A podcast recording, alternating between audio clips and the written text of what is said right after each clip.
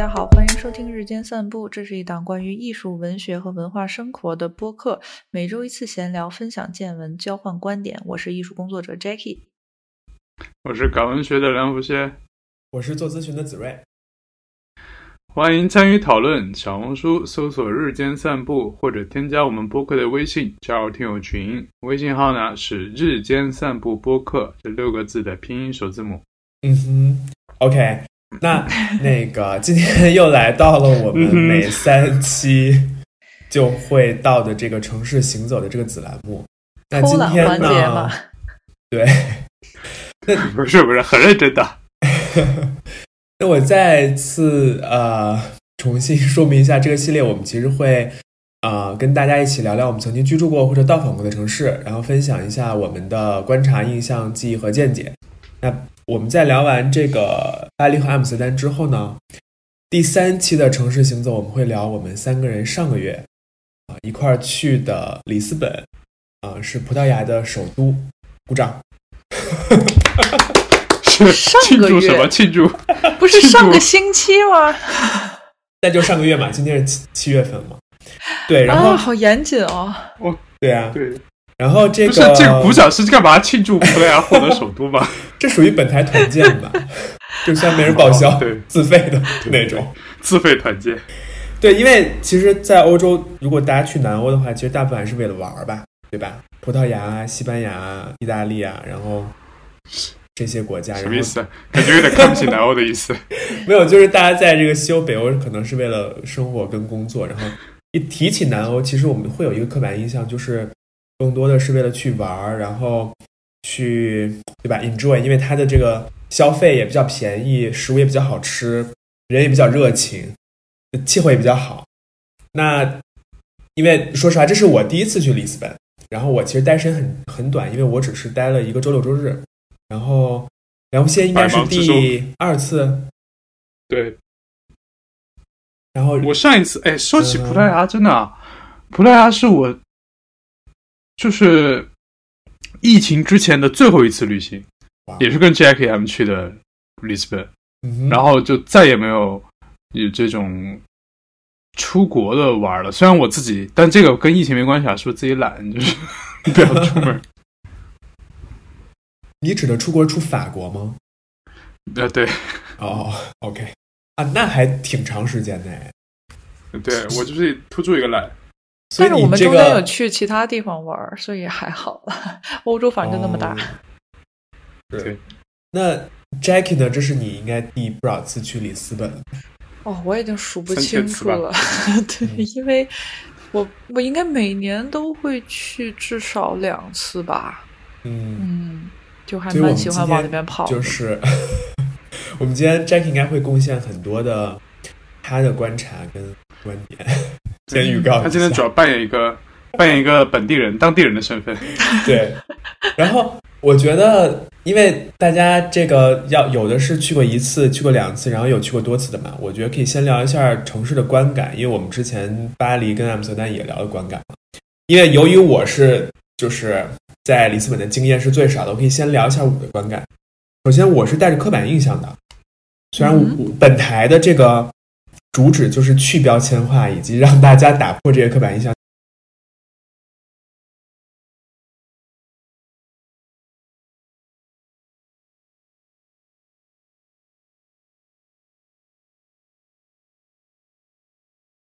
然后，我对于葡萄牙。呃的刻板印象，其实是因为之前在一零年前后不是有欧债危机嘛？然后其实南欧的几个国家，它应该有一个简称吧，叫 PIGS，然后它那个 P 其实就是 Portugal，就是葡萄牙嘛。然后我其实，在去里斯本之前，我对于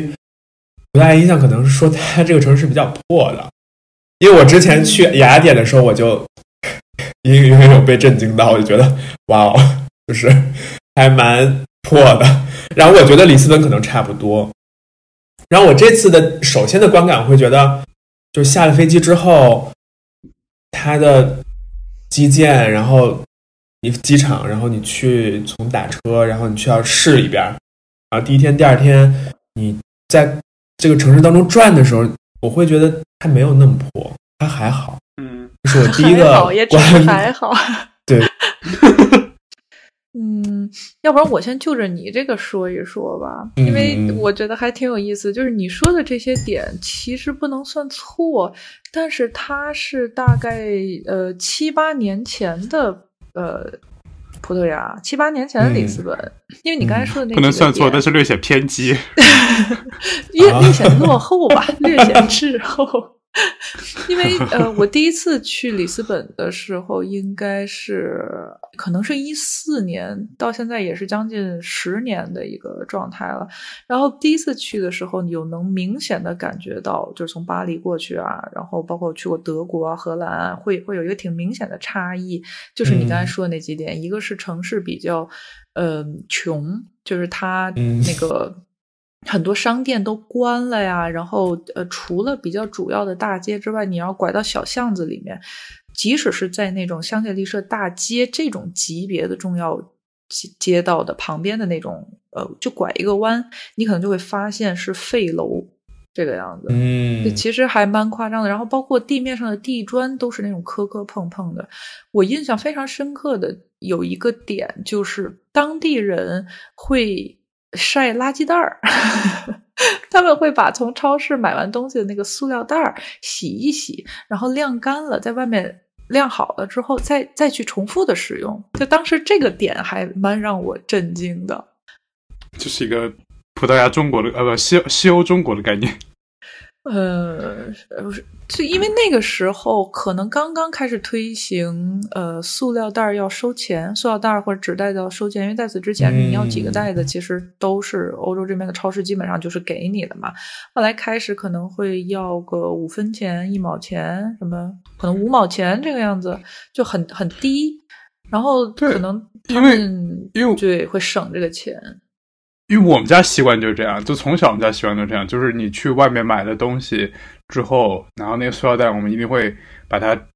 收起来，然后折好。我呢就会比较乱七八糟，就是就是塞到一个地方，然后我妈会把它就折成一个三角形的小块儿，然后把它很工整的放在那儿，然后就是我感觉。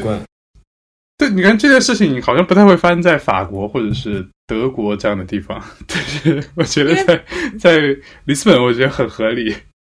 但是之前 法国就也是大家不愿意用嘛，然后一嗯，除了这个收费问题，更多的可能觉得不环保，大家就开始用那个 tote bag 了，就是那种帆布包。法国真是帆布包大国，谁人均家里没有两三个帆布包？然后那个时候葡萄牙还比较少，然后也只是说袋子刚开始收钱，所以没有那个纸质的那个环环保袋，它都还是塑料袋。然后大家就是真的会。可能你买了一些鱼啊什么，因为里斯本那边吃海鲜很多嘛，它可能会有一些脏的东西，鱼腥味。他们我觉得可能是因为这个原因，反正会洗了洗，然后晾在那里。然后第一次看到这个场景是蛮吃惊的。嗯，然后还有你说英语水平这个也是，我第一次去的时候，当时运气好嘛，因为。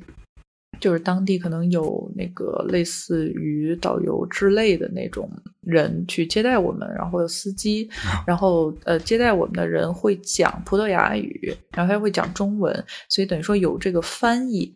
然后，但是如果这个人不在，比如说我今天想自己打车去哪里哪里，就比如没跟我爸妈一起去的话。我去打车是没有办法沟通的，基本上就是靠手舞足蹈的。然后去去超市也是，我想说我我要呃某一种肉，然后但是我看不懂葡语，它上面有什么猪肉啊、牛肉啊、鸡肉啊，我就只能就是比如说手比一个鸡叫，然后说门儿扮演这个动物，对我就只能扮演 鸡的叫声是门儿吗？牛牛啦牛鸡的话，我会那样扇翅膀，咯咯咯咯，然后对方也会。那怪不得，我想说，怪不得店员听不懂，你比了一个鸡，然后发出门儿，店员说你到底要啥？嗯，没有，但是我我对我这个拟物方面 还是蛮有自信的，因为对方也会以同样的方式回我，就比如说我要一个，然后拿手举一个一，然后咯咯咯咯咯，然后他他也回我咯咯咯咯咯，我说嗯嗯嗯，然后他会给我挑一只鸡，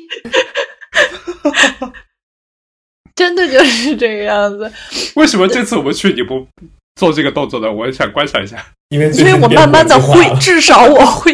对，因为我会念一些简单的葡萄牙语，再加上他们会英文的人会多一点了，所以就好很多。以前是不行的。说到这儿，我突然想起来，我还有一个观感，一个体验吧。嗯，就是我原来会以为南欧的消费是低的，但是这是事实啊，相比于西欧和北欧。但我去里斯本，我并没有感觉到它它是一个很便宜的城市哎。我去雅典就感觉就哇，整个就是一半。然后去 甚至去巴塞罗那也觉得不是很贵，但是我觉得我并不觉得里斯本的消费很。毕竟雅典是一个破产的城市，里斯本 它经济还是还我觉得还是不错的。对，跟这个有关。里斯本现在会增长的比较多，但是还有一个原因是我们其实不是按照一个。呃，最便宜的的方式去去出行的，就是咱们几个在一起玩的时候，标准还相对来讲高一点，因为去的时间短。对，就是也算不上奢侈的程度，但是比如说我们出门就是打车，我们几乎没有坐过公共交通，唯一一次还买错了票，导致我花了更多的钱。然后 大家，我跟你说啊，我们六个人，我我给所有人买了票，然后发现那张卡只有我一个人有，然后我只做了一次。对，然后我们六个人又复刻了他这个动作。然后除此之外，我们去的一些餐厅啊什么的，其实还是我之前吃过的，我觉得比较好吃的餐厅，然后包括咖啡馆什么的，就是我们没有去特别便宜的那种普通的那种消费，所以可能会让你觉得贵一点点。但我觉得，呃，普拉里斯本确实是便宜的，至少比巴黎比起来，因为别的不说，我一直有一个有一个。参考标准，我会把它叫做咖啡指数，就咖啡价格指数，就拿铁指数。嗯，比如说，法国一杯拿铁起码五欧，对吧？五到五五真的吗？到五点五欧这样子。对对啊，五欧。然后里斯本一杯拿铁基本上就是三块钱左右，三块多吧？我觉得三到三块五之类的。对，但是我曾经在呃，就是 希腊遇到过二点几。所以我就觉得他为什么为什么没有二点几，我就会觉得他比什么二点？但其实差不多，因为你知道我之前去那个呃布拉格，而且我去布拉格更早哈，也是一九年一九年冬天。嗯，呃，对啊，一八年冬天，对对对，一八年冬天去的布拉格，那个时候布拉格的咖啡也是一杯拿铁，也就是二点三三块钱左右。嗯，对。你看，它其实过了这么多年了，我觉得它还相对来说还是便宜的哦。我今年又多了一个指数，就是葡萄指数。葡萄指数，对，法国的葡萄基本上是呃六欧左右一公斤，然后卖的凶的就超市的葡萄啊，卖的凶的可能要到八欧左右。嗯，然后里斯本就是四点九，五点九。反正说回来吧，紫薇说的就是之前的里斯本，然后还有一个让我印象比较深刻的，就是我大概在第一次、第二次去里斯本的时候，就是二零一四年、二零一五年的时候，呃，去玩完了之后回到巴黎，然后就会有法国的朋友问我说：“哎，你你那个假期的时候去哪里啦？”因为欧洲人就是他会有一个比较固定的假期时间，然后大家基本上都会用这个时间去旅行，然后我就说我去了里斯本。然后那个法国人就愣了一下，说：“里斯本，嗯，很耳熟。呃，我我听很多人 说过，它是具体哪个国家？对他其实就 是疑惑一下。我说是葡萄牙，他说啊，对对对，是葡萄牙。最近真的很多人去葡萄牙，大家都说那边非常好。也就是其实你可以。”多多少少的判断出来，即使是都是欧洲人，可能对葡萄牙这个国家、对里斯本这个城市有概念，无非也就是近几年，因为在此之前，它真的就是。没有存在感和穷，然后他在文化方面又没有呃希腊呀、意大利呀，呃，还有西班牙，就是另外几个 PICS 这个国家那么有名。那你说提到葡萄牙，其实你文化呀、历史啊，可能会想象力也比较差一点，所以它就真的是一个很边缘的国家。嗯，对，因为它从地理位置上就很边缘嘛，它刚好被。虽然它是一个欧洲大陆国家，但你会觉得它刚好被就是西班牙挤在欧洲大陆最边缘。你在那个地图上看，就感觉它是从西班牙那儿就敲了一块出来，是那样的一个地方。对，因为我觉得不管从地缘政治还是从历史上，它都是一个挺边缘的国家。虽然在大航海时代就罪恶的殖民时期，它辉煌了一阵儿，但是也比较快的。对，你看它比较荣耀的那个时期，也被称作大航海时代嘛。那大航海时代就是因为它没办法往里走，所以它就往外走了。所以它的权力、财富的这些积累，其实源于欧洲大陆之外。它并不是说像法国那样，你可以去跟德国呀，然后或者说走走这个陆路，再往东边去去走。他们是完全就是出海了。嗯，走到一些比较非洲啊，然后原先的巴呃不是就是巴西啊什么的这种国家去了。怎么听着有点有点心酸呢？那梁先，你的观感呢？你去过两次了。呃，我其实挺喜欢这种，嗯，边缘的。怎么说呢？我会把它叫做，我会把它叫做旧世界的城市。嗯，就好像它会有一个就是现代性之外的一个飞地一样的感觉。这样的城市，我在欧洲可能经历过的就是布拉格和呃里斯本。因为就算我去像巴塞罗那或者是马德里，它其实还是一个比较当代的一种感觉。尤其是巴塞罗那，巴塞罗那大家如果去巴塞罗那，你会有这种感觉，就是它整个城市虽然它。呃，我我一直会有这个形容，我说巴塞罗那它一直是一个永恒的一个黄昏的城市。就巴塞罗那它那些呃建筑的颜色，然后再加上夏天那种色彩，它都会有一种就是很有点陈旧了，但是又很浓烈的那种感觉。但是你会觉得那个城市是很活跃的，就是大家都是热情洋溢，然后很开心的，所有人都是非常有活力那种感觉啊。当然，作为一个外来者的感觉，但是。像布拉格和里斯本，我就会有一种，呃，颓败的感觉。就这两个城市，他们的一个共同点是他们的建筑，就他们的建筑保留的很，只能说完完善，就就是说保留的很很全面吧。我用这个词，因为这种保留跟我们之前聊巴黎的保留是不一样的。巴黎的保留，你会觉得它是一个精心修缮的，花了很多钱，像温室一样，或者像博物馆一样，把它就是。呃，非常好的维护在那的那种感觉，而里斯本和布拉格的这种保留，让我会有一种，虽然肯定不是人家的意愿，但是会让我有我有一种，就是他不是真的想保留，只是修不起新的。对我来说，一个就是更有这种感觉是罗马。我觉得罗马给我一种，就是好像从那个公元前一千，不是公元后一千年之后，这城市好像就没动过了似的，就是这种，他就他就。它就已经定格在那儿了。虽然它后面肯定会有修缮什么的，但是我觉得说的很对，就是巴黎是给人一种，嗯，后期修缮它是为了保留而保留。但是像比如说里斯本或者我刚刚说罗马，因为我们后后面肯定也会聊到罗马，它就是那种可能因为经济，可能因为财政问题没法没钱修缮了。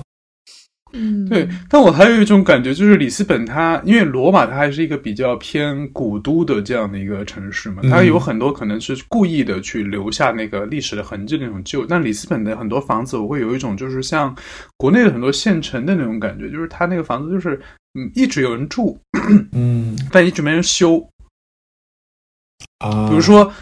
我们第一天晚上就是你到之前，我们去呃吃完饭之后就溜达，然后给你买晚饭那次。嗯呃，我在那边就拍一个特别老的一个房子，那个房子你可以看到它曾经一定是那种欧式的雕梁画栋，什么那个呃装饰的那种呃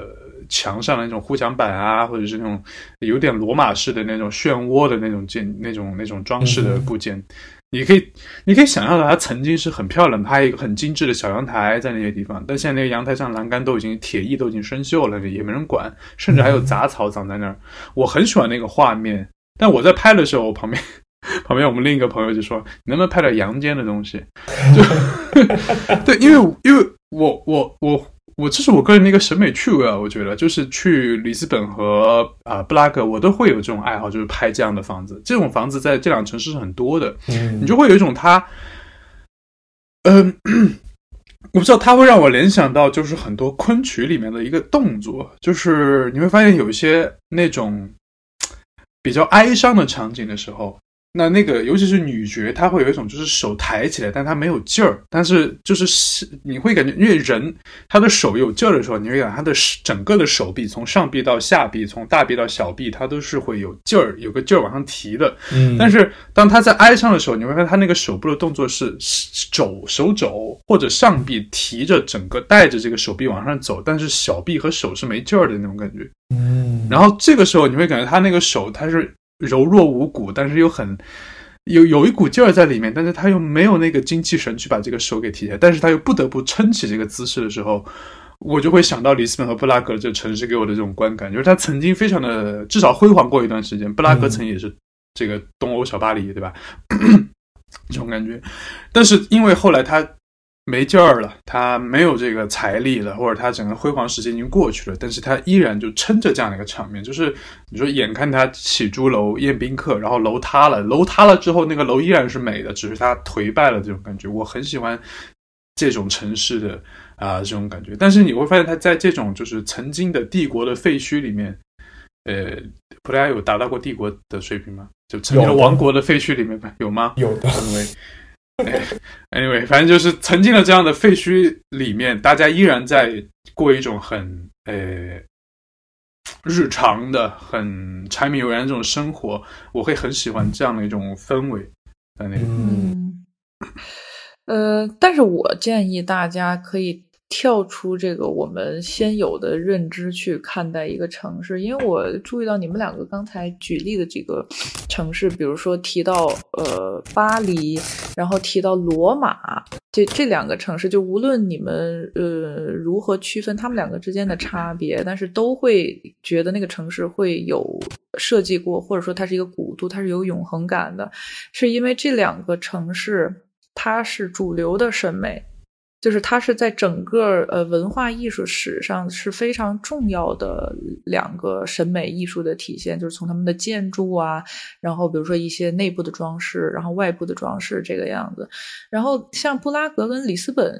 这这个城这两种这两个城市，他们其实代表的是。呃，在全世界范畴内非主流的审美，所以比如说你梁福歇注意到的那个呃，有一点点巴洛克式的小阳台，它会破败，是因为它可能只是一个某一个时代的一个巧合产物。里斯本是曾经经历过大地震的，然后在地震之后就是大量的这个房屋的毁坏，但是他们并没有当时呃实兴的那种建筑风格的一个指导，然后就是可能觉得说，哎，现在比较流。流行巴洛克，然后大家都在做巴洛克，那我们大概就是凑一凑文献，然后追一追这个东西。我们也去做一些巴洛克的建筑，然后就会出现了一些类巴洛克，但是又让你觉得，哎，你你跟梵蒂冈教堂，就是西斯廷教堂什么是比不了的，会有让人有一个这样的一个落差感。但是在这个全世界范畴内的，他们的这个比较边缘的。但是对于他们来说又是比较重要的文化里，其实像里斯本这个城市，它是有自己的竞争力所在的。一个是它融合了很多摩尔人的文化，然后就是有还还甚至会有一点点，嗯，就是伊斯兰的那种风情。我不知道你们有没有注意到，就它会用大量的瓷砖，然后他的那个就是有一些拱廊之类的那种细节的装饰，其实会让人想到，嗯。一些清类似于清真寺的建筑，嗯，然后除此之外，就是在市中心，它呃山顶处有一个长得很像万里长城一样的一个东西，然后包括里斯本附近有一个小的城小城镇叫做辛特拉，它上面有一个很有名的旅游景区叫做摩尔人城堡，就是当时摩尔人建立的一个古城墙。你要去看的话，其实挺难看的，就不是不是难看，就是没什么意思，因为特别像万里长城，然后因为它比较古早。嗯，就是你你上去之后，你会觉得没有什么意思，因为它太老了，然后它也没有那些精细的壁画什么，它其实就剩了一个古城墙。但是那个其实是在葡萄牙的这个文化里占，就是占有了非常重要的一部分的那那个那个东西。然后就是像比如说我们对欧洲的印象大多是罗马的，是巴黎的，然后曾经可能还会有伦敦的，因为现在伦敦毕竟脱欧了嘛。然后出这个就是我们 这个就是我们非欧洲人对欧洲人的呃对欧洲的印象，甚至很多欧洲。都是这个印象。但是像里斯本，它的这个特有的文化和风格，然后布拉格的这个风格，可能就会被我们所忽视掉。然后，嗯，还有一个其实比较重要的时期，我们这次去也，我也跟梁福谢在路上去聊嘛，就是说。呃，葡萄牙其实有一个呃时期叫做呃现代主义时期，现代主义运动，就是当时从文化艺术，尤其是建筑城建方面，他们做了很多的这个现现代主义的这个推行。然后，所以你仔细去看的话，它的建筑是有自己的风格的。但是这一个点恰巧又会被我们中国人所忽视，因为。我们中国比较繁盛的时候建的那些，无论是什么大礼堂啊、居民楼啊、大学啊，都是现代主义，所以你会看了之后就会觉得。没有什么意思啊，它不像我们想象当中的那个那么繁华啊，什么就是我我觉得它其实是有一些巧合在里面。但是我个人是非常喜欢现代建筑的，现代主义建筑，所以有的时候我会去过去特意去拍呀，那些水泥的，然后他们还会保留一些茶色玻璃啊，然后那种极简的那种那种大型的，就是甚至有点傻不愣登的建筑，我自己是很喜欢的。嗯，我觉得你刚刚提到一个很有意思的点，就是。它融合了很多呃穆斯林风格。对，说到这儿，其实就跟它的地理位置有关嘛。因为整个伊比利亚半岛其实不光是葡萄牙，如果去西班牙，尤其是南部，是的，是有非常非常明显的跟伊斯兰文化的融合。从建筑上来讲，从很多角度来讲，那也是说到了我们下一个话题，就是这一个城市的这个地理和气候。因为其实不同城市的风格，它也深刻的被这个。地理位置影响嘛，比如说，你看这个阿姆斯特丹，它就是天天刮风下雨。然后里斯本的话，我觉得我们有一个最大的共识，就是它非常热，太晒了，整个热化。夏天，对，就是我有一个感觉，就是我感觉它的那个太阳，就感觉离着比好像比其他城市低似的，对吧？一抬头，感觉十米之外就那太阳就杵在那儿。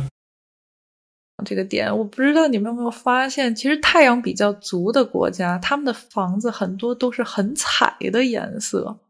是的，你像葡萄牙，他会用很多，就里斯本会很很喜欢用粉色去做建筑，就算居民楼是粉色的，甚至我们住的地方周围的那个小区，基本上就是一个粉色小区。然后当时梁福谢刚好还穿了一身粉，然后还在那里拍了张照片。但是我也观察到一个相反的一个现象是，比如说伦敦、巴黎这种就是太阳没那么大的城市，它粉它用的颜色正好是相对来说比较统一的暗色，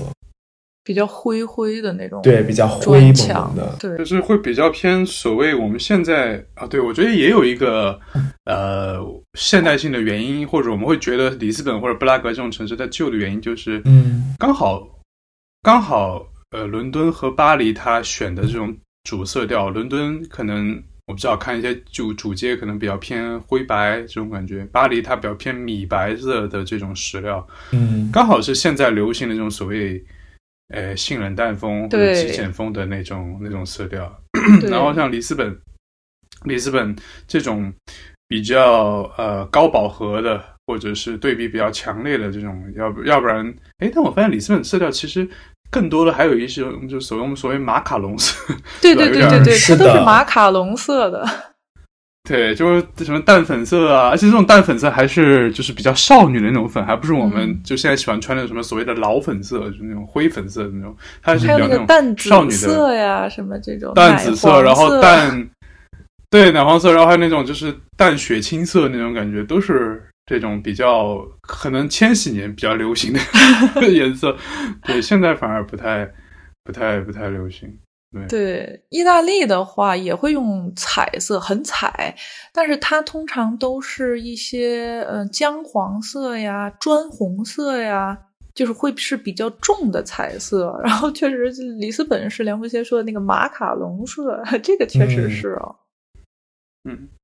但有一个极端，我觉得可能在呃，就是你如果在一个太阳达到，就是紫外线达到一个极端的地方，它就完全就不用颜色了。比如说西藏，西藏的呃那个建筑，它就是白色跟那个藏红色，白色跟红色。然后你会看到窗框是一个黑色的梯形，就这基本上就这三个颜色：白色、红色、砖红色和那个呃黑色。但这个东西我觉得也是有一点点气候的原因，是因为呃里斯本它虽然你看它。阳光很强烈，但是我不知道是因为在海边的原因，靠海的原因，还是它它湿气会比较重，所以它的那个空气其实没有那么的清透，它还是会有一点呃雾蒙蒙的感觉。尤其是你到最夏最热的时候，或者是傍晚的时候，它还是会有点雾蒙的感觉，刚好很配那个颜色。但是像拉萨这种高海拔的地区，像西藏这种高海拔的地区，它会这个空气的透明度很高，嗯。它本身建筑就不需要颜色了，就是最简单的，你比如布达拉宫那个样子，对吧？它就是最简单的白色，然后有个黑有点黑色的点缀和这个中间红色最尊贵的那个颜色，但是它就可以衬托出后面和周围的那个环境，山和那种湛蓝色的天和一些绿色的树的这种感觉，这那个又是很很和谐的一个画面，就是是的，是的。我觉得拉萨会更高对比度一点，那里斯本可能对比度会更。会更低一点，会更朦胧一点，对，但依然是一个非常强烈的一个色彩的一个地方。尤其是你从巴黎这种就是所谓性冷淡的这种风格一去里斯本，你会觉得哦，哇哦，是的，欧洲其实也是这个样子，就是更南边，就它更足的那些比较海岛的呃城市呃国家，或者是意大利特别南的，像普里亚，然后还有比较有名的希腊的圣托里尼。它几乎就是全白的城市，全白的小镇，这个还挺挺妙的。确实，可能到了某一个太阳的充足的程度，然后就会又退成一个纯白状态了。不知道是不是跟他们晚霞颜色有关，天的颜色有关？我觉得更偏向于一个实用的原因，因为白色更反光，要不然热死。有道理，对吧？或者不容易掉色，那个漆不容易掉色。那你们觉得这个地理位置跟这个气候对它的文化会有什么影响？嗯，我的感受是因为里斯本它其实比较边缘嘛，整个葡萄牙就是像你们刚才说，它其实是一个比较边缘的国家，只能往外走，而且他们大部分时间其实是面向的大西洋的。呃，里斯本附近有一个地方叫做罗卡角，它是欧洲大陆的最西端，就是也是陆地结束的地方，然后海开始的地方。所以如果你们去的话，那里可能会有一个小小的纪念碑，然后你甚至可以买一张证书，然后这个证书还有中文，上面会写着“陆止于此，海始于斯”，就是这个样子的。然后根据他们的这个国，就是国家的整个状况，然后自然环境，因为长期面对的、交往的都是一个非常磅礴的一个大洋，呃，所以他们的性格里会带一点点忧郁，因为会感受到那个你你不不可控的一个自然的力量，因为你你的这个生计啊，你的发展啊，其实你是要航行出去的，但是大海，你如果。运气不好，可能一个浪你就你的性命就没有了。然后你你可能会望着海洋，然后去期待这个人，就是你的亲人回来啊，或者什么。所以他们天生会有一点点忧郁的情绪在里面。这就是为什么？对，有一点点。那这就是为什么我们之前其实有一期聊词语的时候，就说葡萄牙语里有 “saudade” 这个词。就是无法言说的一种很很混合的忧愁啊、思乡啊，然后包括葡萄牙有一种音乐形式叫做法度，呃，可能叫法法朵什么之类的，它也是一种苦情歌，就是它可以去形容乡愁，形容这个对对海的一些感叹，然后但是它也有可能是一些情诗啊什么的，然后就会有这样的一个。我搜了一下，这个东西在中文叫呃葡萄牙怨曲。嗯。怨恨的怨，对，就其实你可以想象那个场景，就是大家可以去听一下，因为我我我又去，因为那天我们本来想去听这个发毒，但是呃，因为周周周周天还是怎么，他就满了，没听成。然后我去 YouTube 上面搜了一下，它会有那种跟我想象的，因为我一开始说要去听这个，我就会想到可能在巴塞罗那去听那个呃。Flamengo 对，就是那很激昂那种感觉。但其实我搜了一下，呃，它其实更怎么说悠扬一点。我觉得反而有点像凯尔特音乐那种感觉，就是那个气质上啊，就是那种有一点点。你你甚至可以想象，就是你甚至想象，就是有有，就是有一位，嗯，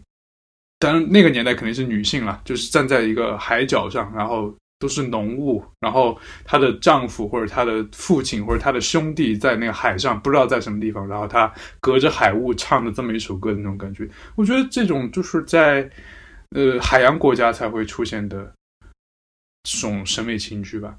嗯，然后内陆的大家就可能开始斗牛去了，然后就弗拉门戈就开始起来了。嗯，我自己还有一个观感，就是我感觉它的建筑还挺混合的。就是各各个建筑风格感觉都有，嗯，就是这个我有一个题，一直没有自己的主心骨，你感觉这个城市是的，这个这个我有个很大的体会，就是我之前跟 Jackie 说这个事情，我是很惊讶，因为就是我们之前聊哥特式教堂嘛，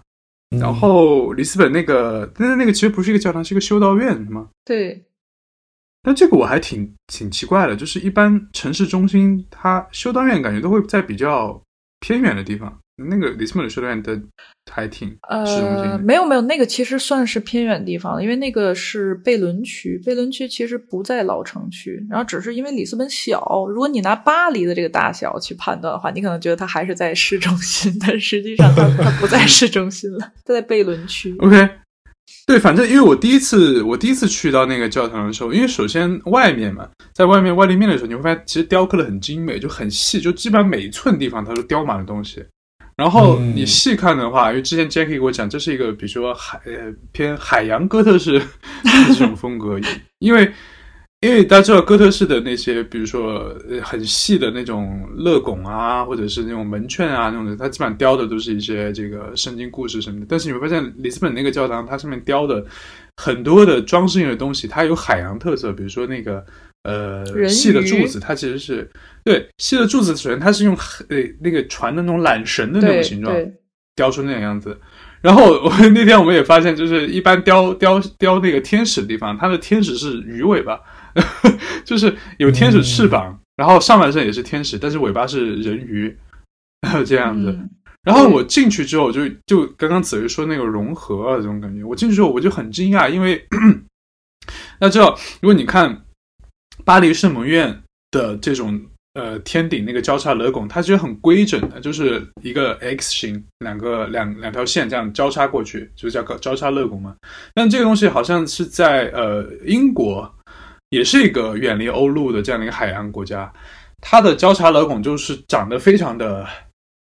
花里胡哨的。它变成一个那种像几何形的网一样，就整个像你可以想象，就把你的手这样子张开，然后每个手指上面都长出一些这个勒拱，然后这样的一个形状，然后撑住整个天顶。然后我没有在其他地方看到过这样的这样的呃哥德式的拱，但是在里斯本那个教堂是它是那样的。我们一会儿也在 show notes 里面把这个图放进去，就是像一张网一样的一个一个功底。嗯，就是这个东西，我觉得还挺挺挺挺特别的。它其实是不同时期和不同风格的吧，像呃刚才梁福歇说的那个修道院，它叫做热洛尼姆斯修道院。如果大家有机会去里斯本的话，其实可以去那边看看，还蛮好玩的。然后，因为那片区域叫做贝伦区，然后去到那里呢，就会看到我们提到的这个热洛尼姆斯修道院，然后也会有非常著名的葡萄牙蛋挞——葡式蛋挞。然后这个蛋挞其实就是从这个修道院里出来的。就是他们是当时修女发明的一种小甜点，然后所以世界上的蛋挞的起源，大家有空的话也可以去去去试试看嘛。然后这个修道院其实它是有一个单独的风格名称，叫做曼努埃尔式建筑。然后呃，它它不是一个非常就是它不是一个大流派，它也不是一个主流的东西，因为它是基于呃葡萄牙这种海权文化的海权文明的。而且就是，然后它落寞了之后，其实也就没有再继续的发展下去，所以会和主流的那种，尤其是比较盛期的，像巴黎圣母院，然后包括可能呃英国伦敦，其实是有一些新哥特式建筑的，会跟他们不太一样，所以它是一些比较细细节的流派的分支。嗯，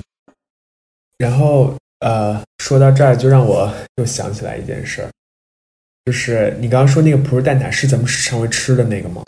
对，就那家排了很久，然后进去，然后那个服务员态度还不是特别好的那家。对，就是那家。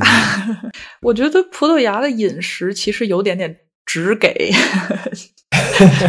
怎么说？你看巴黎的甜品其实是非常讲这个口感跟味道的层次感的，就是一个小圆球。用一个词，用一个词就属于 sophisticated，就这样的一个词，就是它很，我甚至觉得有点矫揉造作。就法国的甜点，就是一个甜点要什么三四五十道工序这么做下来，然后一层一层，然后包在一起，就那种感觉。当然它很精致，对，但是。有的时候你可能就想吃一个很快乐的一个一块巧克力蛋糕，然后一块糖，然后你去，对，然后你去巴黎。去巴黎那种法式甜点店，你就要在那选啊，这个百香果塔，然后它里面有什么椰子啊什么，对，就各种东西。然后你去的时候还特别累，因为你觉得你要去像品茶或者品个咖啡一样去知道哦，它的这个口感的配合啊，怎么怎么样啊，不够轻盈啊，怎么样啊？我现在就想吃一个巧克力蛋糕，给我 塞我嘴里。对，但是但里斯本的甜点，我觉得就可以满足这种。基本的基础的快乐，对，因为我除了贝伦蛋挞店之外，我有的时候也会就是沿着我在巴黎的这个习惯，可能下午会想要吃一个甜点。吃过几次之后，我就觉得算了，真的太直给了，就是无论什么形态，然后第一个感官就是甜，因为它是甜品，所以它就是甜。然后它跟巴黎那种，就是因为我们在法国吃甜品有一个非常 重要的衡量标准是，哎，这个甜品好吃，它不甜哎。因为 法国人最高赞美，对，因为法国人他真的是非常喜欢用糖，糖对于他们来说是一个很高贵的东西，从历史上，所以他们的甜品至今都会保留着，就是比就是我们的清淡口味要更重的甜味。然后，但是在葡萄牙，在里斯本吃到甜品，你不是说它特别的甜，而是它除了甜作为一个主要味觉之外。其他的东西基本也就是所见即所得。如果上面放点杏仁儿，那它就是甜，加上一点点杏仁味儿。如果有一个柠檬片，那柠檬片是酸的，然后其他的部分就还是甜，就是会给我这样的印象。而且他们是没有横截面的，就是法国很喜欢把甜品这样抛开来，让大家看它中间一层一层。然后葡萄牙甜品你抛开来，它跟没抛开来之前长得是一样的。我觉得这种饮食美学，其实我觉得法国跟中国有点像。是的，就层次要丰富，所见不所得，要你有一个探索的过程。看区域吧，我觉得可能法国跟呃，就是江浙沪那边会比较类似，就更精致，更所以上海就东方小巴黎嘛，对吧？那我觉得里斯本可能更偏。呃，东北 铁锅炖大鹅 那种感觉，对吧？就是，嗯，对里斯本是铁锅炖大龙虾，对，他们大龙虾也是这样用用炖的这种感觉。然后甜点也是，就是，呃，但我其实有时候还，我有时候会觉得，你甜点嘛，你就得甜啊，对吧？要不然干嘛吃甜点呢？对吧？对，就是你要不少吃一点嘛。呃，我其实很，嗯，对这方面我其实不是特别欣赏那种，就是说人家。这个，因为法国其实也是近代，或者说最近十几二十年才会渐渐出现这种所谓比较精致，然后不太甜的这种甜点。因为你去看那种法国的老式的或者传统法国点心，什么呃什么 lemon m e h a n k 什么蛋白柠檬塔，哇，那简直就是感觉你吃了一口之后，你会立刻罹患糖尿病那种感觉。对对，所以我觉得这样反而有一种就是。肆意挥洒糖，然后肆意挥洒盐也哎，对，里斯本很咸，吃东西你们觉不觉得？嗯，我觉得我没有发言权，因为我基本上在吃中餐。这个一会儿我们好好聊。对，因为我我我对里斯本的这个食物的咸的这个印象，我是有一种就是平时的文学阅读的经验得到验证的感觉，因为我对里斯本。一直有首有个印象，就是木心有一首诗，木心别的不说，但我觉得那首诗他写的很不错。呃，他去里斯本啊，不是不里斯本，去葡萄牙玩的时候写了一首诗。他在呃葡萄牙的南边吧，应该有个小镇叫法鲁。嗯哼，嗯，法鲁对，对边。然后他写的首诗就是具体我忘了啊，反正就是说大概的场景就是他在葡萄架下，然后吃当地的食物，呃，然后说厨子肆意挥洒盐，咸呐，就说了这么一句话，我觉得很有意思。确实，我去里斯本之后，也是他真的，我觉得会比巴黎的这个调味很会更加偏，就是嗯重重盐重糖一点。嗯，因为然后海洋城市很多都有这个特性。因为我是天津人嘛，天津其实也是这样的，所以我的亲戚，我爸妈呀或者什么的，如果来里斯本，他们不会觉得非常咸，就甚至有的时候我在法国待久了，我口味会淡一点，会说，嗯，这个地方吃的有点咸，他们说其实不咸的。然后，呃，除呃其他的，哪怕是比如说。呃，上海，我觉得在整个就是它周围的江苏啊，如果去对比这个口味的话，可能都会稍微的去咸一点点。这个是海洋城市的一个特性，就是他们吃东西会咸一点。嗯，对，我觉得也可以介绍一下葡萄牙的海鲜饭哎，因为我感觉国内更多是西班牙的海鲜饭比较。啊，对，普拉海鲜饭我觉得很中国，它就是一个海鲜粥，只是 一个潮汕砂锅粥的感觉。有有点那种感觉哦，我觉得有点那种感觉。对，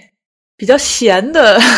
砂锅海鲜粥的那种感觉。然后，因为它也是会拿一个小锅那样炖，然后海鲜扔进去，然后是米。然后，因为西班牙的海鲜饭其实更像烩饭，或者甚至长得有点像炒饭，是干的，它更粘稠一点。对，葡萄牙那海鲜饭它是比较像粥，像比较就是浓稠一点的粥那种感觉。对，汤汤水水的。嗯。说然后我刚，我们现在是十点晚上十点录的啊，有一个听众。然后我刚说木心那首诗，其实那首诗后面还有一句话，呃，我觉得也很，也是刚好跟我这两次去葡萄牙的行程都去里斯本的行程都有映照。因为他后面那句话我特别特别喜欢，他是说：“橘果坠地而叶，橘果坠地而裂，整叶芬芳。”嗯嗯，对，就是那个橘子，路边会有橘子树，然后它会在最成熟的时候就掉下来，然后就摔裂了，然后你会闻到那个味道。刚好我们这两次去就住的那个地方，它那一站叫橘园，嗯，就你法语就英语是 orange orangery 这样一个词，法语 orangery，但葡萄牙语我觉得特别好听。La Langeles，这个音我觉得太好听，我每次我会不停的念这个字，因为你这个词念起来，我不知道大家会不会这种感觉，就有一些词你念起来会觉得嘴里在嚼一个橄榄一样的感觉，就是很多味道，它会这个语音的这种感觉，然后那个舌尖在你的嘴里的这个动作，我觉得还还蛮美的。然后那个地方，它不是只是名字叫橘园而已，它真的是橘园，因为街边就是那个橘子树，那种苦橙树，那个橘子是。看起来很好吃哎，但是但是很难吃，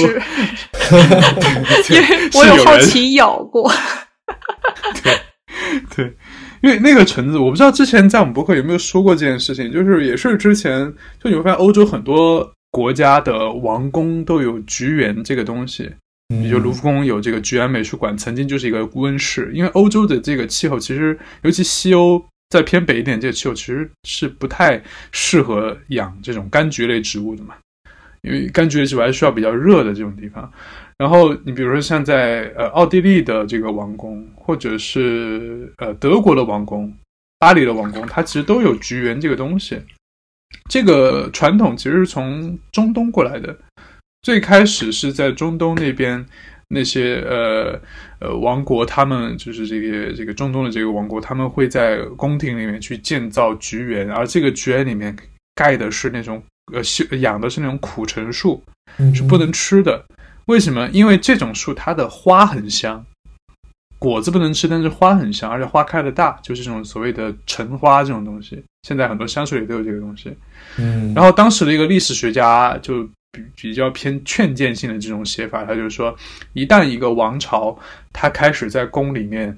就是变植陈树、苦陈树的时候，就说明这个王朝将要毁灭了，要开始倾颓了。这是因为这样的一种果树，它不生产经济作物，它不生产果实，它是不可以吃的，这不是不可以拿出去卖钱的，它只是供养你去享乐。去闻那个香味，去在花下跳舞，在花下谈情说爱，这种感觉，对，所以你会觉得，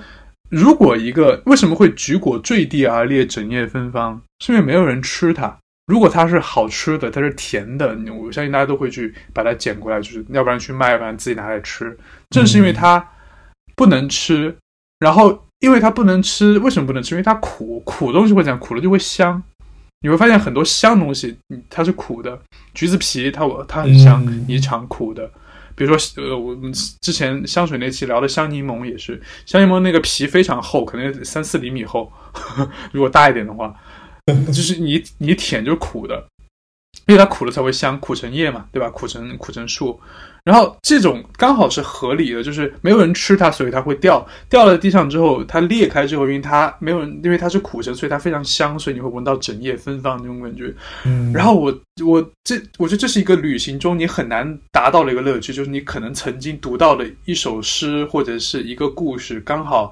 或者是甚至是更久远的历史的一个东西，刚好在这样的一个地方，它在你眼前出现了，这就是具象在我眼前，就是那树底下落满了。橙子、橘子，没有人动它，然后都摔得乱七八糟的，都裂开了。然后确实也是挺香的，对那种感觉。那个就聊些特别好，已经帮我 Q 到了下一话题。其实就是跟文学会相关，因为嗯，我觉得比如说咱们聊法国，或者甚至聊荷兰，可能以后也会聊到意大利跟西班牙。其实我们还是可以说到一些。啊，文学呀、艺术上面的东西，但是其实我觉得相当一部分听众对于葡萄牙的文学艺术其实是比较陌生的。嗯，那 Jackie 这边能比如说介绍一两个比较具有代表性的吗？嗯，对我今天其实主要想介绍就是一个对于葡萄牙，然后包括整个文学史上可能都挺重要的一个人，叫做费尔南多·佩索阿。我不知道你们听说过没有？梁福先应该听说，因为我们经常可能会聊到佩索阿。对我比较喜欢他的，他的诗写的很很美。嗯，对，但是写诗、杂文、写杂文什么的都会去写一写，然后他也会写一些评论啊，然后甚至有一些政治性的东西。因为为什么他会写这么多东西呢？这就是说到了这个人的一个特殊性，就是 我会管他叫人格分裂式写作法。对，因为呃，佩佐拉这个作家他有一个比较特殊的地方，就是他的写作手法称作艺名。艺名是指呃，他其实有很多名字，呃，比如说什么卡米尤式啊，什么之之类的。他不会用佩索阿这个名字，但是这个东西跟我们常说的笔名的区别在于，它其实相当于创创造出了很多人格。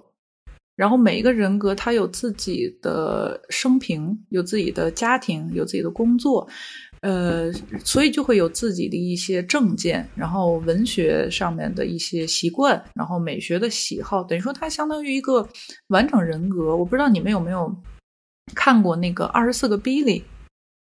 这个这个书，然后他后来有拍成电影，就是讲一个人分裂出，比如说二十四个人格，然后每个人格甚至会讲某一个特定的语言，有特定的口音，年龄也不一样。佩索阿其实就是这个样子的，但是他不是病理性的，他是故意这个样子。然后他每一个人格就会根据自己的人生经历不同，然后发表出不同的言论，所以他的写作手法也会有一些区别。我我觉得特别特别的有意思。而且这人有一个很很妙的地方，就是你看他这种写法啊，我就不知道有没有联系，因为他的姓氏我们叫他佩索阿嘛，就贝索尔这个名这个词在葡萄牙语在葡萄牙语里面就是人的意思，对，就是他姓人，对他叫 person，叫 b e s o n 呢 person，对，然后他写作就是这种感觉，他是。你会感觉他好像有一群人在他的脑子里面，是的。然后一这个人出来写诗，那个人出来写杂文，然后一个人出来写文学评论。对，因为佩索阿有一个，就是可能是在他采访的时候跟记者说的，反正是他说的一句话，他就是说，嗯，其实我们的身体里面是会住着不。不同的人的，就是他甚至可能认为所有人都这个样子，所以对于他来说，我这个概念，我其实是一个地方，是一个空间，这个地方供大家思考与交流。然后刚才我不是说他其实分化出不同的呃译名者嘛，就是不是真的精神分裂啊，我再次重申，也不是笔名，对他这个东西叫做译名者。然后在他看来，其实这些人都跟他呃，就是共用一个躯体，他们都生活在自我这这个这个身份当中，然后他们之间会互相写信，其实。就是你，你想象一下，这个人可能前天晚上写了封信，然后折好了，然后寄出去了，然后就转天早上他自己家一开门，然后收到，打开看，哇，是谁给我写的信呢？让他读一遍，然后他再给对方这个人回一个信。这可能在外人看来有点神经病，但是我觉得特别特别的有意思。我觉得精神可能是真的分裂。反正他这个人很有趣，他就很葡萄牙，很葡萄牙，因为他写的东西其实是很忧郁的，而且他会关注到一些非常非常细微末节的东西，呃，一些生活中的小习惯啊、小情绪啊，做梦了，做梦之后，梦醒了之后，你的那种就是体验啊什么，他就会去写这这种东西。但是他其实，在文学史上的地位是。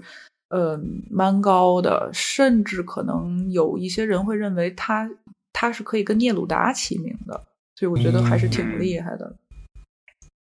我觉得他至于普语文学，就是普鲁斯特至于法语文学的这个地位，我觉得。嗯，差不多，差不多。嗯，是的。就但说这么多，他其实我们说的比较抽象啊。我想举一个例子，就是他的一个文学作品，一首诗，我特别喜欢。那他其实是一组诗，就是他那个诗集里面有有一组叫《恋爱中的牧羊人》，特别有意思。嗯，我我就不不肯念完太多了啊，好几首诗，是一组诗，但是里面有一些细节，我觉得。如果大家谈过那种就是患得患失的恋爱，你会对这组诗非常有共鸣。嗯，因为我不知道大家会不会这种感觉，就是你在读一些文学作品，尤其是诗的时候，你会有一种啊，就是我好爱这个作者、这个作家。这种爱不是那种欲念的爱，是出于人对人的爱。为什么？因为你会觉得有些东西你是体现、体会过的，而且是非常深刻的体会过，但是因为。你的语言可能对语言不够敏感，或者对语言的这个掌握能力不够，你说不出来，或者你说的没那么好，你会有一种词不达意的感觉。但是这个人，他好像就是另一个你，他也体会到这种感觉，然后他说的非常精准，就是进到你的骨子里那种感觉。他都不是精准，就是就好像是你的感受，他好像这个东西没有被翻译成语言，它就是一种感受，但是他就把它写到这种深刻的地步。是。贝索啊，他这组他这组诗这这组诗里面就会让我有这种感觉，就如就如果大家谈过那种，就是让你有点失去自己的那种恋那种恋爱，这种恋爱大家少谈，但是我觉得至少谈一次吧，就是有这种感受，就是它会让你对自我和他者有一个非常深刻的体会，就自己跟他者之间的关系，以及掌握自己的这种重要性。呃，比如说我举这个例子，它里面有一句我觉得很就是呃，这个牧羊人他陷入一个深深的恋爱，这种恋爱会让他失去自我。因为这首诗他这句他这么写的，就是一股清风穿过旷野的田野，空旷的田野向我吹拂，我想起了你，轻唤你的名字，我不是我了，冒号，我很幸福。然后我在下面的笔记我写的是，我一定要不是我了。才能在恋爱中幸福吗？嗯，他很就是你会捕捉那种非常细节的细碎的情绪。对，因为我不知道大家会不会这种感觉，就是你在谈恋爱的时候，我会分两种谈恋爱，就是有一种是比如经济适用型恋爱，就是就是这个人我觉得不错，他也觉得我不错，然后我这会儿突然想，就是刚好想谈恋爱，那我们就。一起就有点搭伙过日子这种感觉，我相信可能绝大部分的恋爱关系乃至婚姻关系可能都是这样的，但是还有一部分的恋爱关系是那种忘我的恋爱，它实际上伤害你自己，因为我一直相信人如果失去了自己的主体性，这个时间如果太长，你是会失去彻底失去这个东西的，或者这个主体性是会是会受损的。诶，但是有一种恋爱它就会有这种效果，就是。我要想你想到忘记我自己，嗯，就是我整个的，因为其实罗兰巴特的《恋人细语》《恋人絮语》里面也会谈到这种感觉，就是我我要达到一个疯癫的状态，我要忘记我自己，然后我要把我里面的这个空间把我踢出去，然后把你放进来，我才能够得得到满足。他其实会有点，我觉得有点精神受虐，或者是这种这方面的这个这个这种感觉。然后你看他下面，他下面接着说，又说我不是我了，我很幸福。我就觉得哇，怎么会这样子？就是一定要到我不是我了，我才能够在这个。这个恋爱里，恋爱里面幸福嘛？然后我就会，当时刚好是我在那样的一个状态里面读到这句，我就会就很震动，然后会开始反思自己，我是不是应该这样子？然后，接下来他又说，就是，嗯，就是由于感到了爱，这他的诗啊，这首这首这首诗的标题叫《由于感到了爱》，我对气味产生了兴趣。我从不曾留意花有气味，现在我嗅到了花的香气，似乎看到了一种新的事物。我知道它们总是有气味的，就像我知道我存在一样。它们是从外部认识的事物，但现在我用来自头脑深处的呼吸认识了花。如今我觉得花的香气品味起来很美。如今我有时醒来尚未看到花，就闻到了花香。然后我在下面的这个评论就是你在。这么深刻爱一个人的时候，因为你要不停的打开自己，尽量的打开自己去感受他的这个喜怒哀乐，所以你的心会更柔软一点，你的心会更敏感一点，你会更容易快乐一点，会更容易感受到美一点，也会更容易受伤一点。你会觉得他现在这种状态，就是他现在完全打开自己的感官了，目的就是当然是为了体会他的爱人的这种喜怒哀乐，但同时副作用或者说。呃，附加的一个好处就是，它可以非常全方位的体会到这些细微的这种乐趣。但是你会觉得它像一个，它像一个海贝壳一样。我我我之前也写过一首类似一首诗吧，就是意象就是在一片温暖的海水里面，海滩上阳光温暖的阳光照着，然后海滩上有一个贝壳，它贝壳没有眼睛。它是感受到了气候的温和，它感受到这个海浪的温柔的这个波涛，然后他就把自己的壳打开了，然后他说：“我想要更加去，就是敏感的感受到这个气候。”但是因为他没有眼睛，他不知道可能附近就有一个长着尖嘴的海鸟，下一秒钟可能就会啪给他把他这个最柔软的肉体给他刺穿。然后我读到佩索瓦写这个诗的时候，我就会有这种感觉，就是他他现在完全打开自己了，然后。就可以感受到这种他以前感受不到的这个东西。嗯，然后后来他又写：“我不知如何处理我的感受，孤身一人时，我不知如何处置我自己。”嗯，然后这个时候你我我又在上面的你我很多时候我会忘记我之前写什么，我又会重新打开那个书，然后看看我之前的那个那个笔记。我写的是爱人这个动作打破了你完满的孤独。你曾经很擅长处理的这种孤独，如今你忘记了怎么处理。但是当爱人暂离、暂时离开或者永远离开的时候，你需要重新学习与裸露的自我相处。嗯，因为在之前的时候，可能你没有这么深的爱一个人的时候，你会觉得哦，那我自我自处是一个很自然的一个状态。但是像刚刚那样，你彻底打开自己了，你把自己的主体性从你的身体里面拿出去，然后把他的主体性放进来之后，嗯。你的这个孤独的自我被摆在外面，这个时候他一走，你其实是一个空壳面对着自己。然后这个你是这个时候你是你会发现自己好像一个陌生人一样，你必须要重新去处理如何跟自己去相处。是的。然后最后他当然失恋了，他就说失恋之后他当然哭了。那那句也很美，他说，呃，就是金色的。我忘找不到了。那我印象中那一句就是“金色的太阳晒干了我的我孤独的眼泪”或这样的一个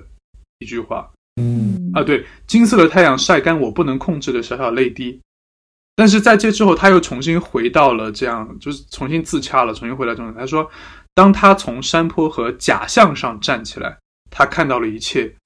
巨大的山谷照常充满同样的绿色，远处的高山比任何感觉都更真实。所有现实，连同天空、空气和牧场都存在着。久违的空气再次清凉地进入他的肺叶，感觉空气正在他胸中重新打开悲伤的自由。嗯，然后就是我的我的我我给他的那个评论，就不是评论吧，就是笔记，就是爱人存在，它遮蔽了世界万物的存在。就你会发现，我在那么深的爱一个人的时候，我会忘记就忽视周围所有的东西。然后，嗯，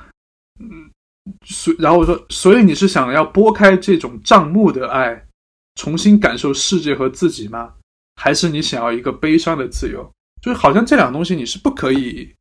共同拥有的。如果我要全身心的爱一个人，我好像就会忽视别的东西。我如果需要。重新拥抱这个世界，我可能就需要一种悲伤的自由，然后把这个人就是弄开。我不知道林夕有没有读过 这首诗，但是有可能。大家看《红红豆》里面有一句歌词，就是可能在我左右，你才追求孤独的自由，就这种感觉。叫佩索阿写的是悲伤的自由，就是你为了重新看到这个世界，你需要呃。失恋，然后获得这种孤独、悲伤的自由。然后林夕是说：“你在我身边，你想要走，你是需要这种孤独的自由。”我不知道两个人有没有这种关联，就是这种突然这种文学的互文性啊，出现在歌词里面。对，顺便一提，就是为什么我觉得现在的很多华语歌我听不下去，就是因为可能被以前的老歌惯坏了，就觉得。或者说被中国的这个词这个东西惯坏了，因为中国的传统就是歌词就是应该是诗，嗯，所以我对歌词有很很高的一个要求，所以有时候读看到听到一些歌，可能旋律还不错，但是听到那个歌词儿我就真的受不了。英文歌还好，因为毕竟隔了一层语言屏障，所以。还好一点，但中文歌如果它词儿太烂，真的听不下去。对，因为现在中文歌其实蛮流行堆砌词藻的，然后我觉得没有会有的时候让我觉得缺乏内核。然后你刚才念的那首诗，刚好就让我想起，就是佩索阿的另外一一首诗，是我自己非常喜欢的。然后他就佩索阿有一个特点，我不知道，嗯，梁福新，你你认同不认同？就是他其实用的词是比较平的。他不会用太多的比喻啊，然后非常多的意象啊，这个样子。但是他说的那个感受，甚至有点碎碎念。就是我我很喜欢这首诗，叫做《如果偶然的与梦境疏远了》，我就不全部说，大概念几句啊。他一开始他说。呃，如果偶然的与梦境疏远了，我就会遇到此岸的我，孤单，没有同伴，而且老实巴交，连我自己都烦，把虚假的假印印的跟真的似的。然后我就觉得 特别像我们自己在那儿自我吐槽。然后他后面，呃，后面他他去说的那些东西，其实依然是比较平实的。但是，就是在他的文章和呃这个诗当中的那些呃忧郁、矛盾跟自省，最后达到自我的和解，我是挺喜欢的。你比如说，在这首诗里，他就会说：“他说我喜，呃，我醒了，与我在逃亡中看见的希望，也许仅仅是避难所。相反，不去整顿外部的法则，而是把法则当做严惩去容忍。”就是他其实有一个从困惑到感受到逃离，然后接受，呃，然后把自己整个经历的这种矛盾感当做一种惩罚，去去最后归归结到自己的身上，再再去体会它。然后他接着又去说，然后他比如说如何去解救啊，如何去嗯触摸，如何就是去找寻这种悲痛的，就是信念啊什么的。然后这首诗它最后就会落在，而在一切的尽头是日出。这个结构上其实也跟梁福歇说的那首诗特别像，就是很佩索阿性格的那种感觉。对，就落到最现实的一个很朴实的一个现象上面。嗯，但这种我会觉得会更有一种就是当头一棒，就是棒喝的这种感觉。对他其实会那么伤心，又怎么样？最终就是一场日出，或者是。一片山谷的绿色，他会他会把我们就是平常可能自己享受的那种顾影自怜啊、矫情啊什么东西，他真的写出来，然后发表出来，然后摊给你们看，然后他也会某一种层面上的积极的去 消化自己的这些消极情绪，那看起来会让人觉得很有共鸣。因为佩索阿会给我一个，就是在读诗这件事情上，因为我觉得诗跟所有的文学题材都不一样，它是一个独立的 类别。就是佩索阿在我读诗的整个视野里面给了我一个很清新的东西。因为我平时读的比较多法国诗，我最喜欢的一个诗人，不是最喜欢的法国诗人，是最喜欢的诗人是呃瓦莱里 （Valéry）。嗯，他是一个象征主义作家，我非常喜欢他的《水仙的断章》那那首诗，大家可以去搜来看看。对，然后另外像马拉美这种，我好像我读法国诗，我就很喜欢这种非常繁复的、非常矫饰的这种象征主义的，比如说《牧神的午后》这种这种诗，我就很喜欢，你会有一种逛卢浮宫、逛凡尔赛宫的感觉。但它里面有很多这种深刻的东西，但这种深刻的东西是包包裹在很多。我之前的一个比喻就是，它是把你最真挚的感情包裹在精心雕刻的玉石、青铜和水晶和这个金子里面的。他会把它包装的非常漂亮，那佩索尔是把这些东西全部拿掉，然后把这些东西大辣辣的、轻描淡写的放在这个地方，像像葡萄牙的甜点一样只给。对，因为这我觉得就是两种这两个国家的性格吧，可能啊，maybe 的这种感觉。嗯，然后嗯，佩索尔，所以你在你看我在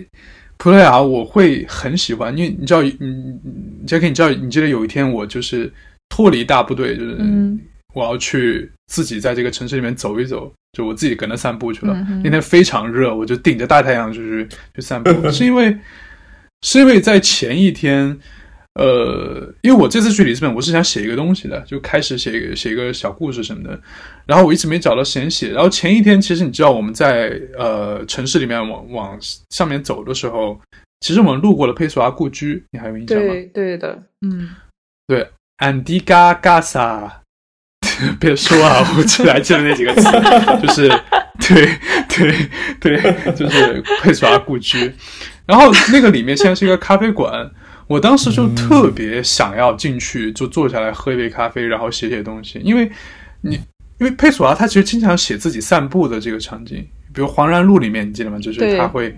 呃，不安之书好有好几个这个翻译版本，有的叫不安之书，有的叫黄然路，里面有好几个这个段落，就是他自己从家里面从这条街上下去，然后去餐厅吃饭，然后也是很朴实的那种餐厅，然后想这些不安的这种情绪，然后把它就就这种东西写下来，然后回到那儿。我走在那说，我天哪，就是这条街，就是这个房子，他就从这个楼梯下来，我就非常特别想去里面坐下来喝一个东西，但是那个时候我就是。我们有另外的朋友，就是很，呃，热情高涨的，要走到最上面去那个观景台，然后去看喝酒看下面，对，想去看日落。然后我当下我就觉得不太好，如果自己脱离大部队，然后我还是跟着上去，但是我就会觉得非常遗憾。第二天我觉得还是不好，我还是要去那个地方。所以，呃，吃完饭我就我跟你们说我要自己去那个地方，嗯，然后我就从，呃。里斯本的主教座堂，那主教座堂也很妙，它是一个罗马式哥特建筑，我就有种感觉，就是圆拱，但是哥特哥特哥特式的那个那个形制。我从那顶着大太阳就晒得要死，然后一路走，然后我还顺路 拐到 MUJI 无印良品去买了一支笔，又忘记带笔了，对，然后又又回又回到佩索阿故居，然后坐下来就在那呃喝东西，然后看那个，对，我想问问大部队去哪儿了呀？大部队，大部队去，他其实没有大部队了，因为最后几天，这个我们一会儿去聊。就旅行当中可能会有这个，就是大家自己的选择嘛。梁夫妻是去咖啡馆写东西了，然后我和上期的那个嘉宾玉薇是去博物馆去看展了。呃，然后还有一个朋友就比较累了，就他因为这就是走的比较多，然后他他其实来过里斯本几次了，跟我一起，所以他回家休息去了，这样。嗯，那还有一个呢？去啊，呃，还有一个赶飞机去了，赶飞机去了，赶飞机。哦，他得早，就是对对早回去。对对。然后，呃，我我我想再说，因为刚好提到了《不安之书》，因为今天我其实本来是想要念一小段我很喜欢的《不安之书》里面讲旅行的一个点，然后。正好顺下去，我们就可以去聊下一个话题，就是旅行。就是这这段话，它也特别的配索啊，而且对于我来说，我觉得简直写的太真实了。他讲的是，呃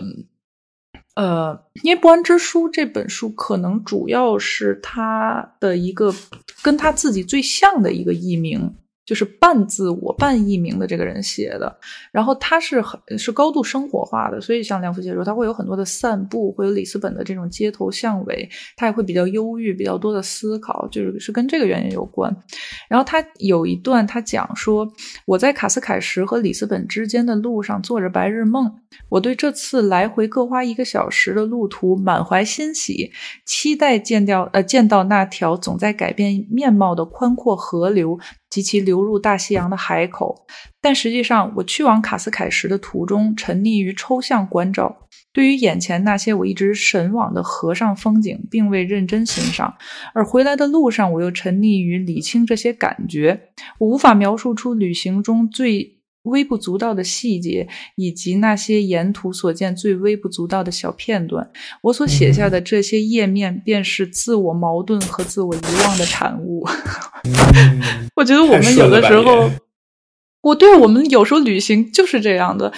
可能我们事先会去设想，哎，我们去那里一定会见到什么，会去做什么，结果你就沉迷于自己的这个想象。现在可能更多的是沉迷于在小红书上翻我们要去哪里，到了地方，然后我们可能会去拍照，我们会想小红书怎么发。然后当你回过来，在旅行的最后几天，你会去想说，哎，我们到底去哪了？其实我们好像啥啥就是啥也没干，啥也没去，然后。然后你把这些东西发了小红书之后，你觉得显得自己的旅行很充实，其实这都是你旅行的一些矛盾跟遗忘的一个佐证。嗯，对，我觉得这个还我还蛮想聊的，就我为什么想聊呢？就是，就我我我首先从我个人的视角出发，因为我其实是待时间最短的，我就是周五晚上到，然后都很晚了，十一二点。然后我周日晚上就得回来当社畜这样，然后但是我我我真的就是发自肺腑的讲，就是 我虽然只待了两天，我虽然哪儿也没去，因为我基本上就在吵吵，就是说下一顿吃什么，但是我就是，但我是真的觉得我那两天是很开心的，但其实你什么也没看，对，但我其实什么都没看。真的，但是我就真的是很开心。但是我比如说，我有时候就是跟其他的人就一一起去一个新的城市，然后可能行程非常清晰，然后你可能感觉不到开心。我我我就觉得很神奇，因为因为其实背景是这样的。从我的视角来讲，就是我不仅是要跟你们，而且是要跟三个你们的朋友，我从来没见过的人 一起一起旅行，然后。我我如果是听众听完这段，可能觉得我还挺社牛的，对吧？对，因为因为其实大家，我觉得无论是在网上还是在现实生活中，大家其实对旅伴的要求其实挺高的。嗯，对，是吧？就是你们俩至少生物钟不是俩，就你你们至少生物钟不能差的太远。然后你们比如说你是一个计划型人格，还是你是一个这个 就是什么，就想一出是一出的这么一人格。还有你的吃饭，你你整个，比如说你你的兴趣点是在，比如说去博物馆，还是拍照，还是吃饭，还是 whatever，就是如果你天南地北差得很远的话，其实你会花很多的时间跟精力在沟通上。但是我觉得，我从我的视角，我觉得非常神奇的就是，我觉得这几个人的兴趣点其实都不太一样，但是我竟然觉得异常之和谐。我就觉得非常神奇，吃了，这真的，因为每个人都要吃东西。对，然后我就觉得，哎，怎么会？我就觉得这个跟我原来想象的，你对于旅伴，对吧？或者你对于旅行的要求，其实是完全不一样的。我觉得这这个东西对我来说，其实是非常神奇的。就我回来之后就在想，哎，你说我去哪儿了？我哪儿也没去，然后我还得就是。回来想这这里斯本这期我写啥，然后也想不出来。然后，但我真正真正体会到的是，就是我觉得，就你们就对我特别好，你知道吗？你们可能不感觉不到，但是从我的是对你对我，我说是对我 革命队伍了，不是革命队伍，就是对我，因为因为其实我在那块其实很忙的嘛，我一会儿又要。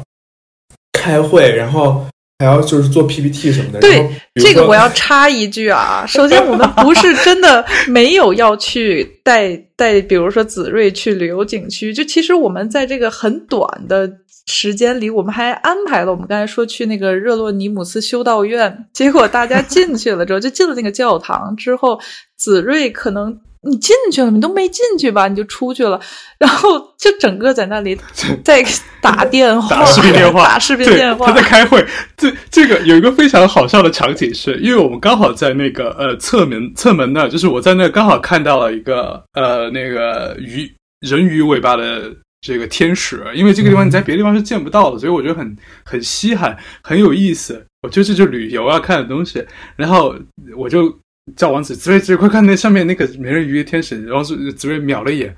然后就我以为他在跟我说话呢，然后突然冒了句英文说：“我 I think this program is going to be very what 干嘛？”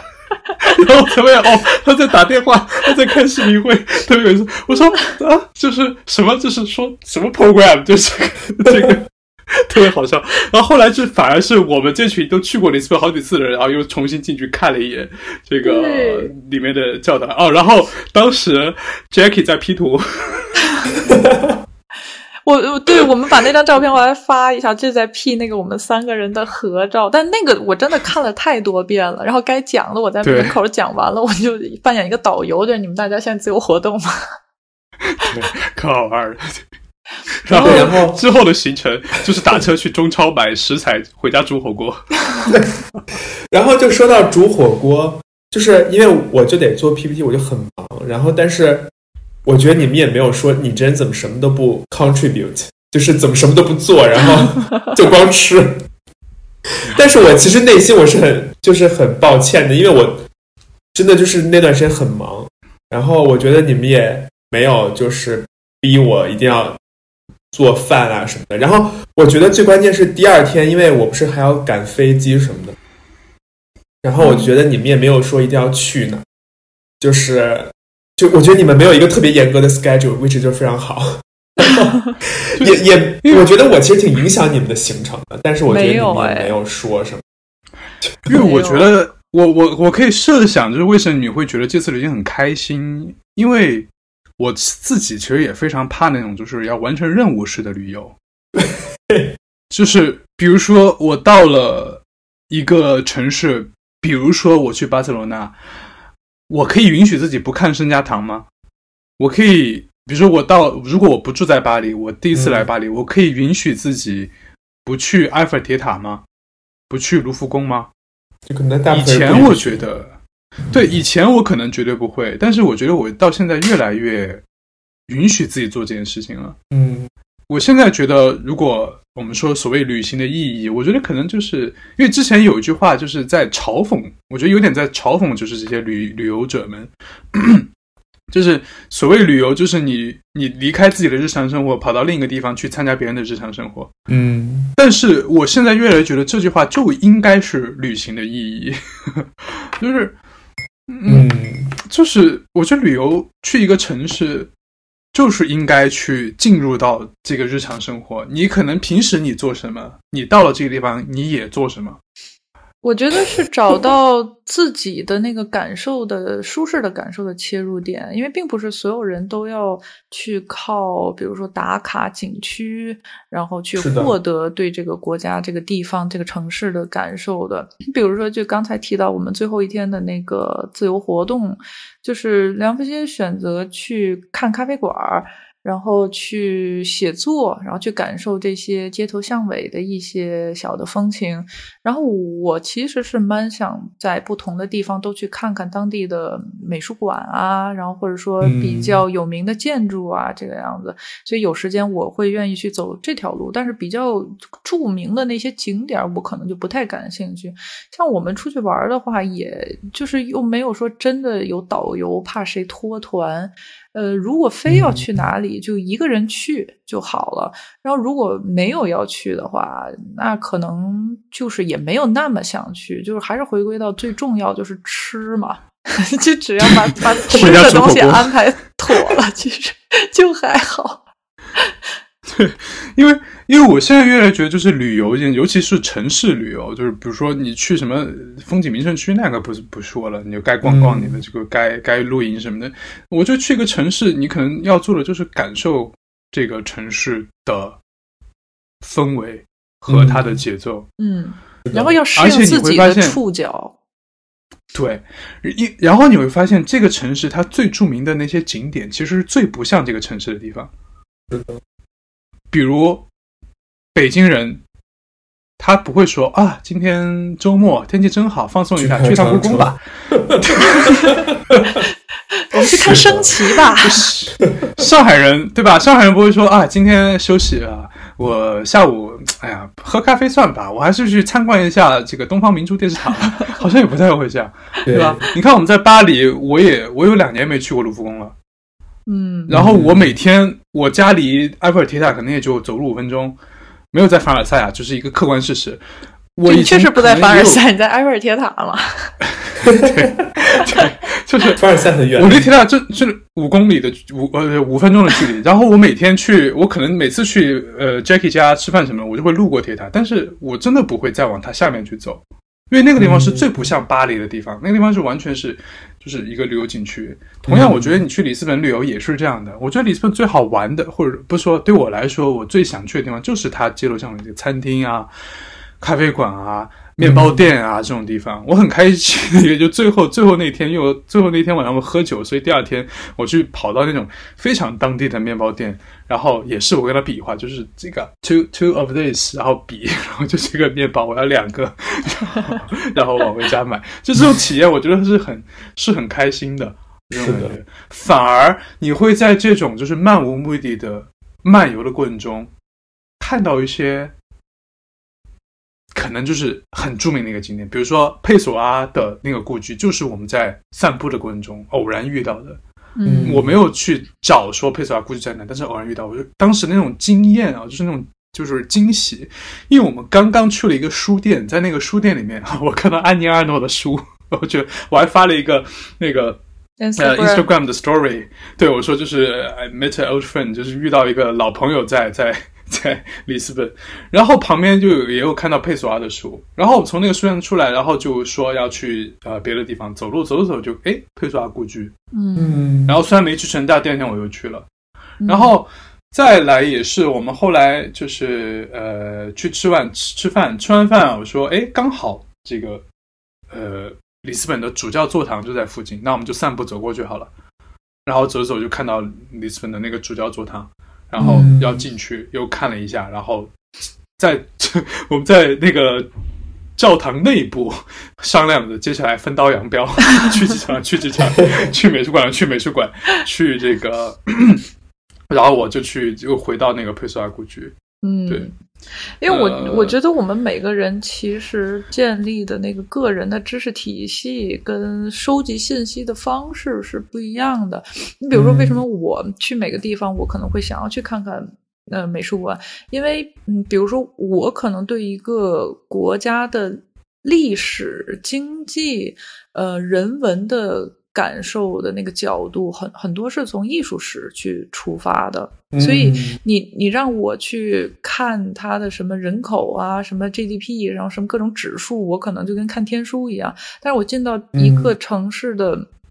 美术馆，我可以知道它的就是馆藏，然后看它的这个建建设，然后。场馆的建设，然后还有比如说临展，临展他会选一些什么样的方向？然后我其实就知道这个国家在这方面文化方面投入的财力，然后它的建筑风格。然后临展的话，你就可以看得出这个社会正在重重点关注哪方面的议题。嗯。所以，我这个是一个对，这是一个非常基于个人知识体系的一个切入点。我是觉得大家其实都可以去找这种切入点去了解一个地方，而而不必说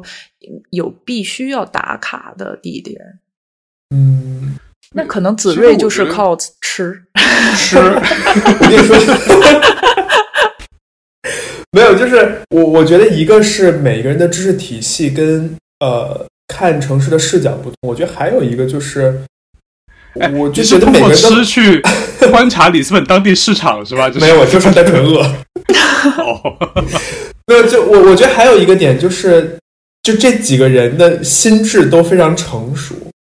而不会就是因为比如说我要去这儿，我要去那儿，然后啊是分开还是不分开这种事情而纠结。但是如果比如说你，比如跟其他的人的话，我觉得是会纠结的。你理解我的意思吗？对，呃，对。因为其实像之前，呃，我在就跟我们这群人玩到一块儿之前，我其实是非常抵触几个人一块儿旅游这旅游的，因为我觉得，因为我觉得一定会闹别扭，一定会就是影响感情。谈恋爱都别一起旅游，成天分手，大家知道这事儿吗？真的是的，日本成田机场就很多旅很多情侣一下飞机 立马上分手。我大概有两次分手都是在旅行过程中，要不是旅行过程中，要么是旅行旅游完之后觉得这人不行，然后要么他觉得我不行，然后两人就分手了。但是我觉得跟我们这群人其实一起旅游过好几次了。对，呃，就这群朋友，我们去过，当然不是说每次都一起啊，就每次都一波一波的。里斯本，然后呃，布拉格、维也纳，然后像法国的一些别的城市也是这样的。就是我这群人，你会他玩他玩到一起的，能够玩到一起的前提是他们玩不到一起。这话说有点绕，大家大但大家懂我意思，就是我们之所以能够。对，就我之所以能够一起旅游，是因为我们每个人玩的东西都不一样，而且我们也没有一个人说一定要把大家都攒在一起，一定要玩这个，一定要玩这件事情，就是可以，就是。我觉得像沙丁鱼群，就是可以一下散开，然后也可以一下又合起来，嗯，这种感觉。我今天想去看这儿，那你就多看一会儿。你看我们走路，平时我们走走着走着，我觉得玉薇特别好，就我们上期那个女嘉宾，她其实年纪最小，但她每次都像一个年，就像一个怎么说呢，像一个 照顾者一样。因为我经，因为我拿着相机，我会经常停下来拍半天，然后其实前头先头部队也根本没有在 care，我就往前走了，就走，就也不管我是不是找不着路。对，但是玉薇她一定会在。就是两两拨人的中间，他会稍微等一下我，然后我一我只要拍完，我把镜头给合，我一转头就看他在向我挥手，我觉得他特别好，对。然后，但其实他反而是最新加入就这波人的一个一个朋友，对，对我觉得就很好。就是如果能够在旅找到这波人，然后。你们可以一起旅游，就是说能够玩不到一块儿又玩到一块儿这种，那大家再去一起旅游。如果没有这波人，就不要强求，就是大家出去喝喝酒得了，要不然就可能就会 损失 很多朋友。对你，你刚才提到这个，我们像沙丁鱼群，其实我又想到一个小话题，我们不如拿这个话题当做结尾，就是我们在里斯本可以买什么纪念品？嗯，沙丁什么呀？沙丁鱼，沙丁鱼吗？因为你记得，你记得，你记得在那我们旅游那几天，就是他经常那个路边有那个旗帜，是有个沙丁鱼，因为那个是里斯本的，我不知道它什么大活动，对，festi fest festival 什么 festi 沙丁鱼节什么的，嗯，对，因为后来我问 Jackie，他告诉我说，里斯本的这个城市的几个象征，对吧？Jackie，你说。你来说，呃，其实是整个葡萄牙的几个象征吧。然后是有沙丁鱼，沙丁鱼主要是里斯本，因为里斯本靠海，然后它又很盛产沙丁鱼。呃，还有是燕子，呃，燕子是在葡萄牙当中认为很很温暖、很吉利的一个，像是吉祥物的一样的一个东西，因为它很恋家，然后是会会有这种家家庭连结，又会带来好运。然后还有就是公鸡。因为 Portugal 这个词在呃葡萄牙语里面，呃，它其实这个嗯 port 就是拿法语就是 port 是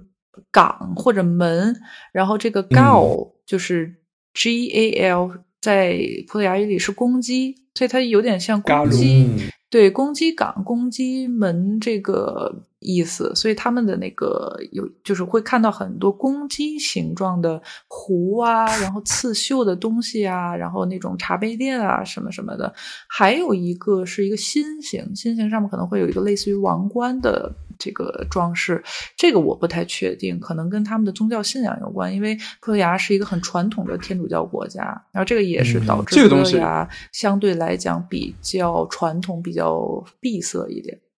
嗯，这个东西我有，我刚刚我是前两天才知道它是什么的。就是大家其实，在很多欧洲国家都会看到这个这样的一种装饰物，就是它可能是种金属片，